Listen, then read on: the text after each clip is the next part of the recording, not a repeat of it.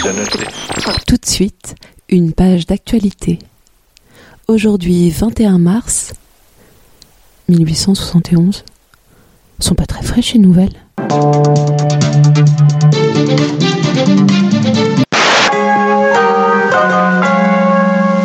Les nouvelles pas fraîches, la revue de presse décalée dans le temps. Aujourd'hui, 21 mars 1871. Depuis trois jours, Paris s'est soulevé, déclarant la commune de Paris. D'un côté, les Parisiens devenus communards ont refusé de rendre les armes, bien décidés à ne pas céder à l'amnistie avec la Prusse. De l'autre côté, Adolphe Thiers, chef d'un gouvernement qui s'est installé à Versailles, dernière humiliation pour le peuple de Paris. Deux presses s'affrontent.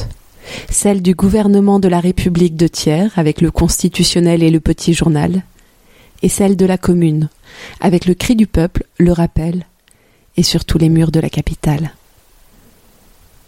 Voici ce qu'on peut lire le 21 mars dans ces deux presses qui défendent deux mondes bien distincts. Pris dans le petit journal le drapeau rouge flotte sur l'hôtel de ville.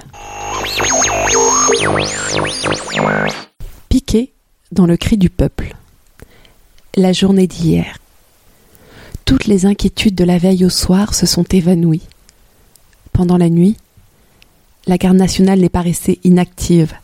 Elle a pris possession de la préfecture de police, de plusieurs ministères et de l'hôtel de ville. Le temps est superbe, un peu froid, soleil splendide. Les magasins sont fermés. Tout le monde se promène l'air joyeux. Paris a tout à fait l'aspect des jours de fête. On affiche vers midi les deux proclamations du comité central. La foule s'amasse pour les lire. On remarque qu'elles sortent de l'imprimerie nationale. Modeste, sincèrement républicaine et sans arrière-pensée ambitieuse, elles réunissent tout de suite l'adhésion générale.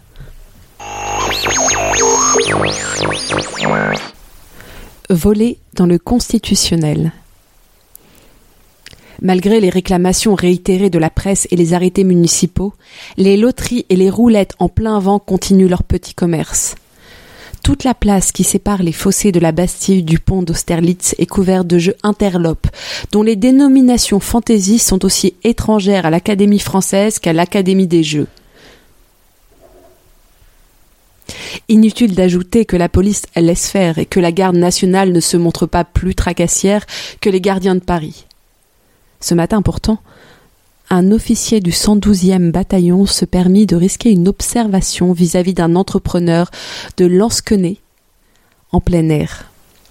Ah ça, mais fit le banquier, si l'on n'a pas le droit de faire ce qu'on veut, c'est pas la peine d'être en République. À quand la fin de cet état de choses? Piocher dans le rappel. Paris, depuis le 18 mars, n'a d'autre gouvernement que celui du peuple. C'est le meilleur. Jamais révolution ne s'est accomplie dans des conditions pareilles à celles où nous sommes. Paris est devenu ville libre. Cette puissante centralisation n'existe plus. La monarchie est morte de cette constatation d'impuissance.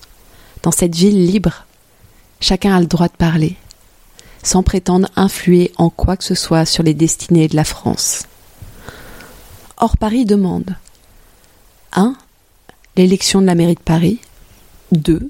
L'élection des maires adjoints et conseillers municipaux de la ville de Paris 3. L'élection de tous les chefs de la garde nationale depuis le premier jusqu'au dernier 4. Paris n'a nullement l'intention de se séparer de la France, loin de là.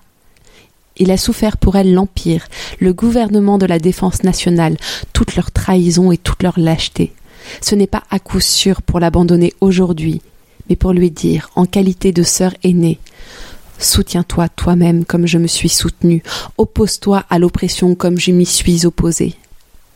Signé le commandant délégué à l'ex-préfecture de police. Retrouvez les nouvelles pas fraîches sur la radio de l'Est parisien mardi prochain.